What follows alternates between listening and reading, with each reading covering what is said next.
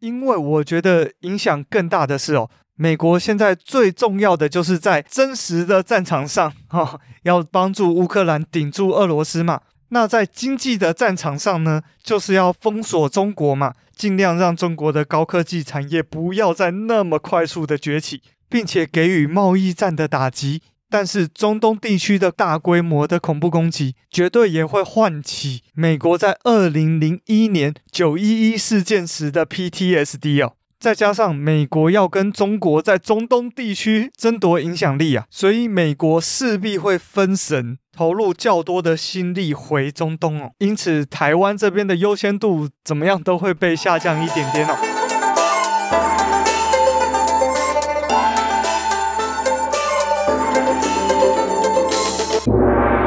回到天下第一台，我是布谷鸟。天下第一台是个历史时事型的频道，为您介绍各种世界上的第一，特别是台湾的第一。首先要感谢 Apple Podcast 的推荐，让天下第一台登上了精选项目的首位。哦，鼓掌！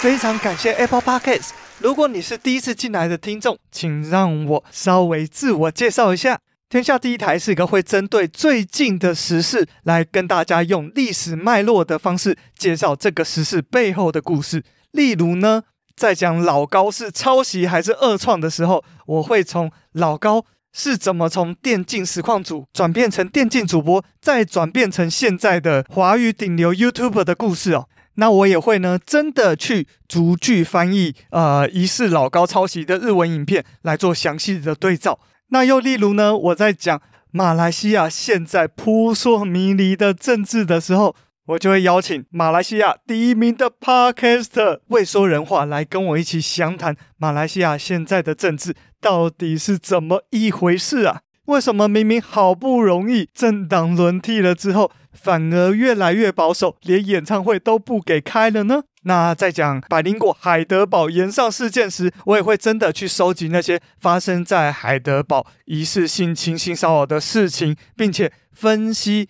啊、呃，百灵果啊驻德国的谢志伟大使，还有像吹哨者他们怎么做，下一次会更好。那我也会有一些政治的评论，以及对于政治人物的访谈，像是前阵子的 EP 九二跟 EP 九三就访问了。加入时代力量并且选上市议员的林亮君是怎么素人参政最后当选的？而后来明明想挽救时代力量而参选党主席，却不给他选，最后他退党以无党籍连任的故事。那最近呢，我也会试出前台北市议员邱威杰 （A.K.A. 上班不要看的瓜吉）他的政治启蒙之路的访谈。在这边再次谢谢瓜吉大大接受我的访问哦。那在天下第一台，你也可以听到很多影响国际上的重大时事哦。例如，我会介绍解体苏联第一人戈巴契夫的故事，还有有史以来在位最久的女君主英国女王伊丽莎白二世的故事。还有呢，像是韩国好像有很多邪教，因此我邀请了胃酸人哦，韩国来的 YouTuber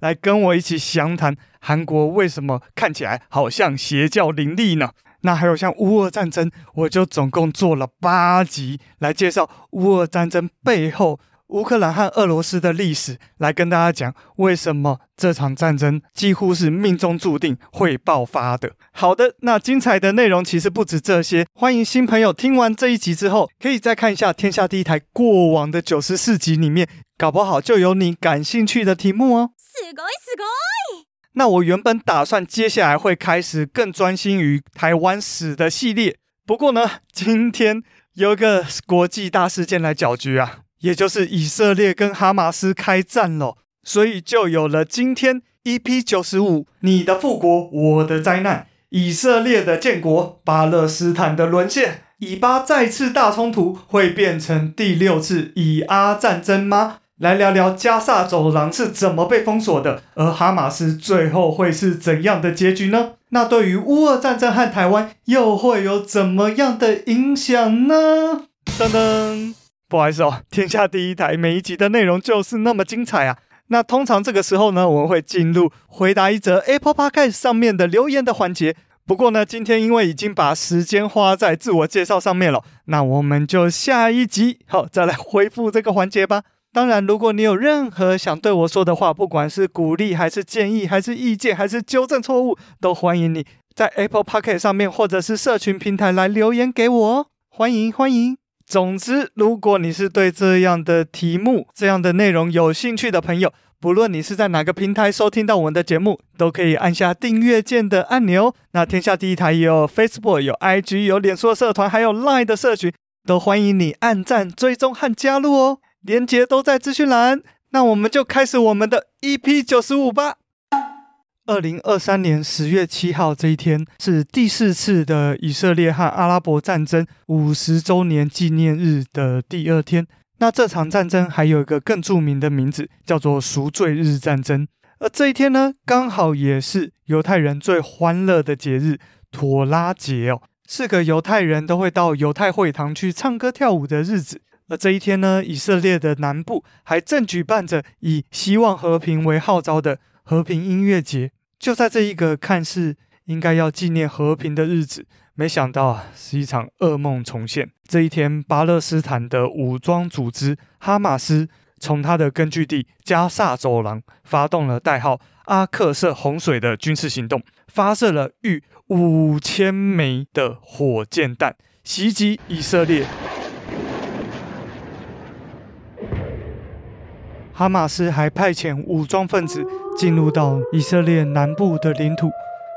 而伞兵直接降落到了音乐节现场，对于数千名的游客进行无差别的攻击。而至今，在音乐节上发现了两百六十具的遗体，而这群哈马斯武装分子呢，还抓捕、绑架了许多平民，包含了许多女性和儿童。因此，以色列总理。纳坦雅胡随即敦促以色列人离开加萨走廊，并且表示国家进入战争状态。以色列国防军随后也进行了铁剑行动，向加萨走廊进行空袭。而这场战争在我录音时的十月十一号，已经导致双方至少有各一千人以上的死亡。这也是在赎罪日战争后五十年来以色列境内最大规模的冲突。而更让人担心的是，在十月九号，以色列北部的黎巴嫩对以色列发起了炮击，而就在以色列军方也反击的交火中，以色列阵亡了一名军官。而十月十号，叙利亚也对以色列的戈兰高地发生了炮击。哇哦，这场战争会不会真的上升到第六次以色列和阿拉伯的战争呢？那挑起这一切的哈马斯又是怎么样的组织呢？那以巴冲突中的以色列和巴勒斯坦到底又是个怎么样的地方呢？今天天下第一台就来好好跟大家聊聊这一切。这一切的一切啊，还是要从以色列复国开始讲起。在一九四五年惨绝人寰的第二次世界大战，随着意大利、德国、日本。陆续的投降而结束，而就在结束时才发现，原来德国纳粹在二次大战期间建立了一座又一座的集中营，而里面堆满了犹太人的尸体。而在纳粹的主导下，以种族灭绝的形式死亡的犹太人将近六百万人，这让国际间充满了对犹太人同情的声音。而与此同时的是，国际间也认识到。第一次世界大战结束后所成立的国际联盟权力实在太小，没办法阻止第二次世界大战的爆发，因此需要再成立一个尽可能囊括全世界的国家，尤其是大国的跨国组织，并且拥有一定的权力来预防未来可能发生的第三次世界大战。因此。联合国在这一年成立，而其中的常任理事国由二战的五大战胜国——美国、英国、法国、中华民国和苏联来担任，这也是所谓的联合国五常。而一九四七年十一月，联合国经大会投票，做了一个严重影响中东地区或者说西亚地区至今的局势的决议案。那就是一九四七年的联合国分治方案。嘿，分治方案是谁和谁要分开治理呢？好，这个分治方案是这样的：就是第一次世界大战之后，成为英国殖民地的巴勒斯坦地区，也就是从地中海到约旦河的这一块区域，联合国决议要把它分成两个国家，一个是犹太人所建立的国家。它将拥有这块区域百分之五十五的土地。那另一个呢，是由原来住在这里的阿拉伯人所建立的国家，它将占这一块区域百分之四十五的土地。而非常非常敏感的三教圣城，也就是犹太教、基督教、伊斯兰教的圣城耶路撒冷，将由联合国接管。而在联合国当时仅有的五十七个国家中，美国和苏联等欧美国家。共三十三国是支持这个方案的，而沙乌地阿拉伯、伊朗等中东国家是坚决反对这个方案的，而也有十个国家选择弃权，例如最该好好处理这件事情的英国，还有比较置身事外的南美洲国家以及中华民国。因此，在一九四八年的五月十四号，以色列独立建国的隔天。埃及、叙利亚、约旦、黎巴嫩、伊拉克等等以色列的邻国组成了阿拉伯联军，从各个方向进攻以色列，开启了第一次以阿战争。而至今共打了五次大规模的以阿战争，一直到一九八二年。而这五次战争，如果用一句话来带过的话，就是以色列五战五胜，越打越强。这个结果当然是跌破了大家的眼镜哦！以色列在被强敌环绕的状况下，竟然可以屹立不摇至今。单纯论这一点的话，就非常值得台湾人的效仿跟学习哦。那也因为这些的战争、这些的冲突，让很大部分的以色列人和阿拉伯人发现，其实彼此谁都消灭不了谁哦，所以开始很认真进行了。以色列巴勒斯坦和平共存的讨论，比如说巴勒斯坦解放组织，它就从激进武力对抗的路线改变成了要和谈的路线。但是也是因为这些战争所带来的无法抹灭的肉体上的伤亡，以及心灵无法抹灭的伤痕，让小部分的以色列人和阿拉伯人誓死要将对方逐出这块区域哦。例如呢，这次发动恐怖攻击的组织哈马斯。好，那前面大概就是呃这一次战争为什么会发生的原因哦。那要继续细谈之前呢，我们要先来认识一下以色列和巴勒斯坦这块地区的地理概况哦。以色列位于地中海的最东侧。所在的区域大概就是地中海到约旦河这一块狭长的地形。那从最北边开始，以顺时钟方向来看的话，分别与黎巴嫩、叙利亚、约旦、埃及为邻居哦。那这一个海到河中间的这一块区域呢，就是旧约圣经里面的出埃及记里面提到的流着奶与蜜的迦南美地。那在阿拉伯人眼中，这块地方就叫巴勒斯坦。而巴勒斯坦是当初罗马帝国给这一块地方的名字。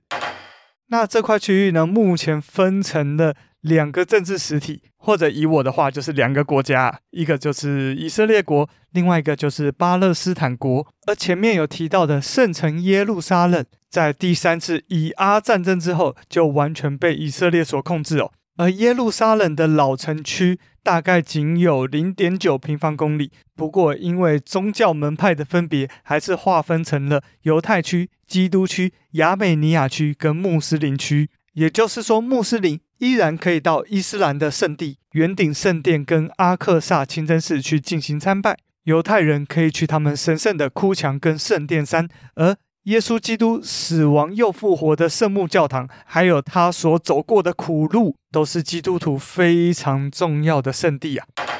那再让我们看回到巴勒斯坦国，巴勒斯坦国其实主要又分成两个区域，分别是位于呃巴勒斯坦地区的东边，一直到约旦河的这一块区域，被称为约旦河西岸。而另一块区域呢，就是今天的主角，位于巴勒斯坦地区的西南方，靠着地中海和埃及的加萨走廊。而约旦河的西岸是由目前比较温和派的巴勒斯坦解放组织所主导，而加萨走廊呢，则是由比较激进的哈马斯所统治。而这次发生冲突的地方，就是。其实已经两年没有主动挑起争端的加萨走廊这一块区域哦，那这也是为什么这一次以色列政府看起来那么疏于防备的原因哦。因为相较于一天到晚都在出事情的这个约旦河西岸啊，加萨走廊其实真的平静很多啊。诶，你不是说约旦河西岸是温和派的巴解组织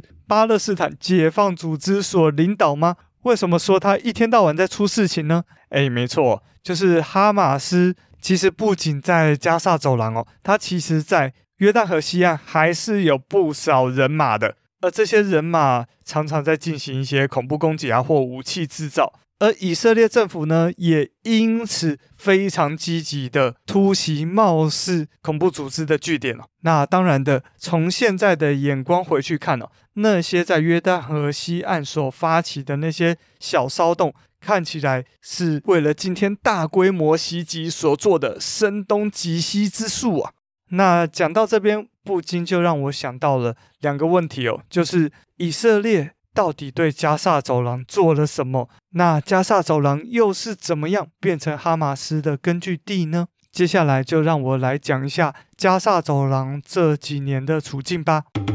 如果你走进现在以色列国和巴勒斯坦国的边境时，你很可能会看到高达八公尺、绵延七百公里的隔绝墙。哇，这根本就是现代版的万里长城啊！而从二零零六年开始哦。这个位于巴勒斯坦西南方，长四十一公里，宽十公里，仅仅不到四百公尺平方公里的加萨走廊，不只有这样的隔绝墙，这个隔绝墙的进出入口其实也只有七个，而其中六个就是面对以色列，而一个面对了埃及，而这七个出入口，也就是加萨走廊为期的连外道路哦。而以色列呢，针对了这六个出入口。呃，更正确一点的说法是，这六个陆路过境点实施了非常非常严格的管控，像是以色列就针对食物、水电、瓦斯、建材等等的基本生活物资的供应进行了限制，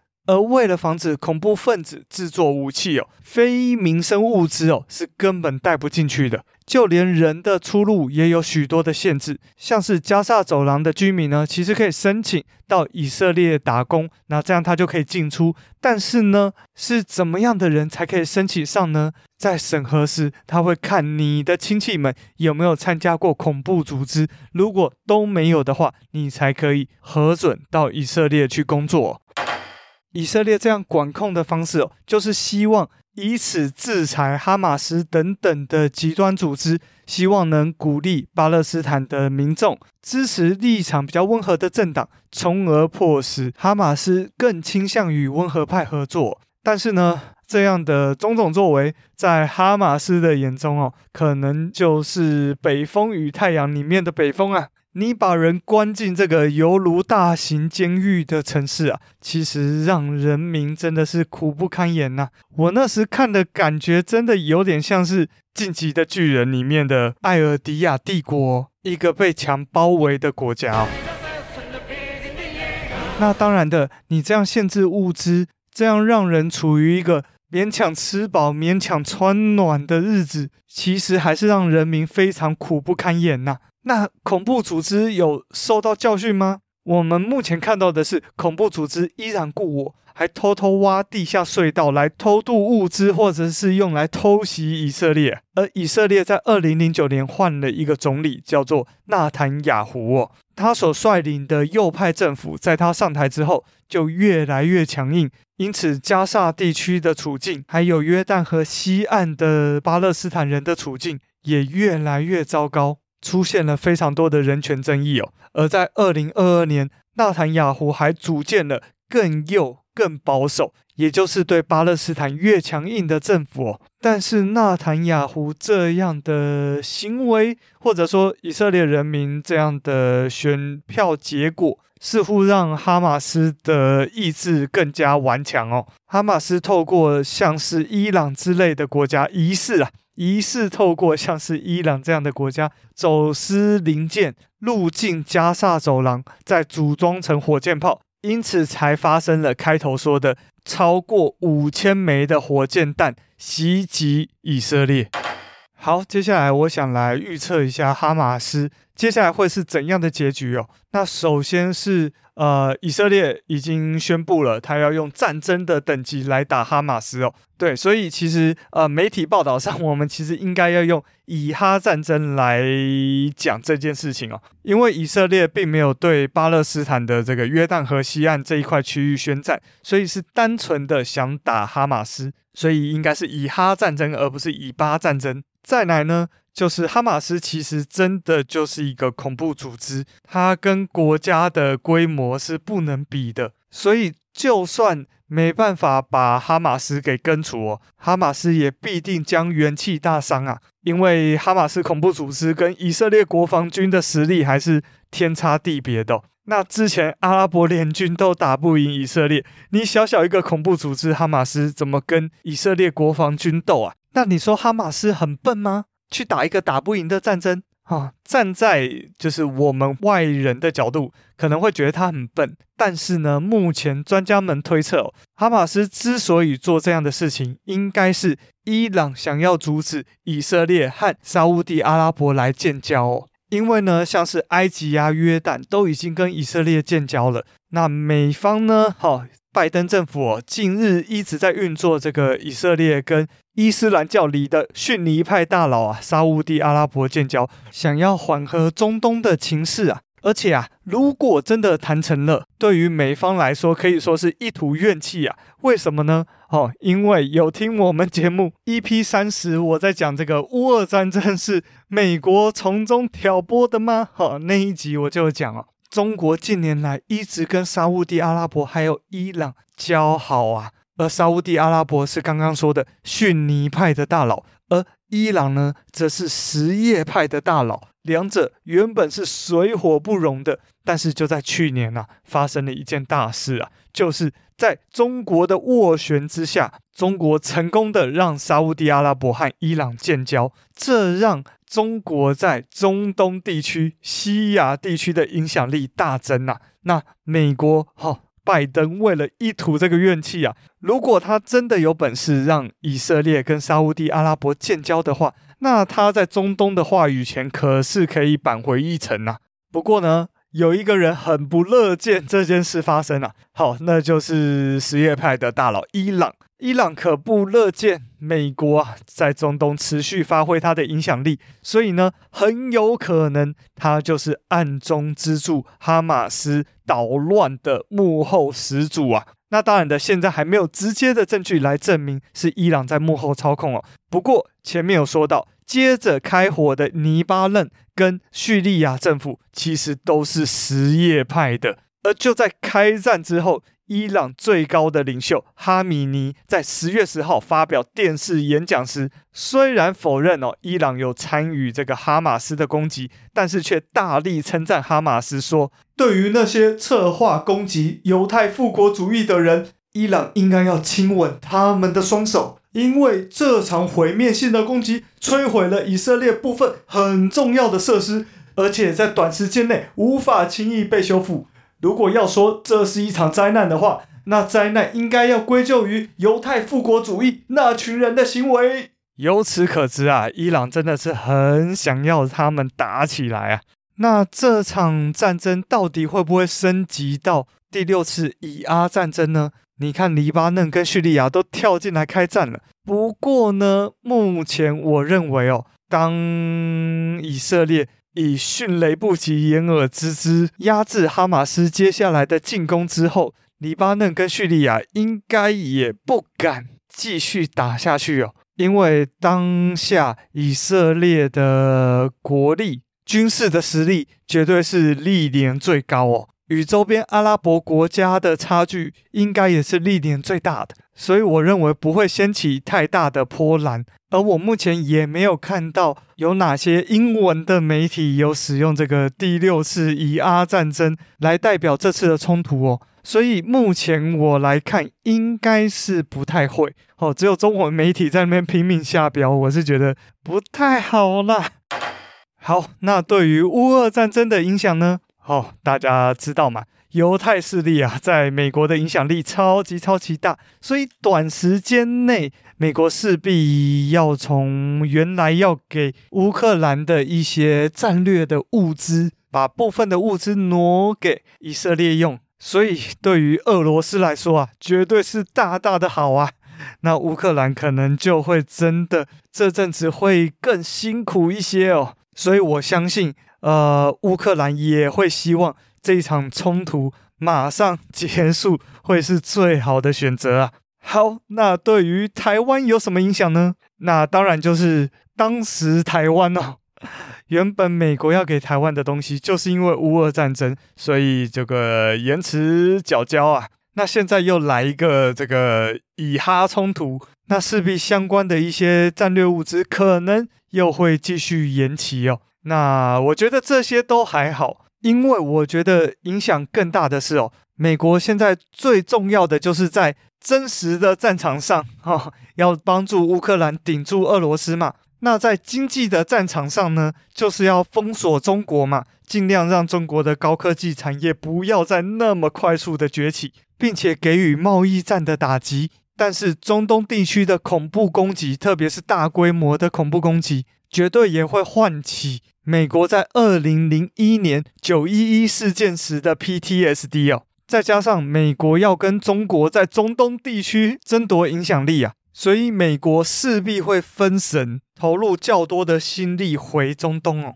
不论是外交上还是情报上，投入的心力上都会受影响。因此，台湾这边的优先度。怎么样都会被下降一点点哦。总之，我们就是要再多小心一点。那有人就会问啊，那这次的恐怖攻击是不是中国和俄罗斯在背后出谋划策的呢？这再推测下去就太阴谋论了哈。我们就继续观察下去，看看这其中到底有没有什么阴谋吧。那最后呢，我想讲一下我怎么看以色列跟巴勒斯坦的冲突哦。那之后呢，我应该会花一两集去讲犹太人流亡两千年后来建国的故事啊。那其中当然就包含了为什么犹太人在欧洲一直饱受排挤哦。那欢迎大家继续订阅收听哦。那我这边先讲我目前的结论，就像是俄罗斯的一块飞地加里宁格勒，它在立陶宛跟波兰的中间。靠着波罗的海这一块，你去翻阅历史的话，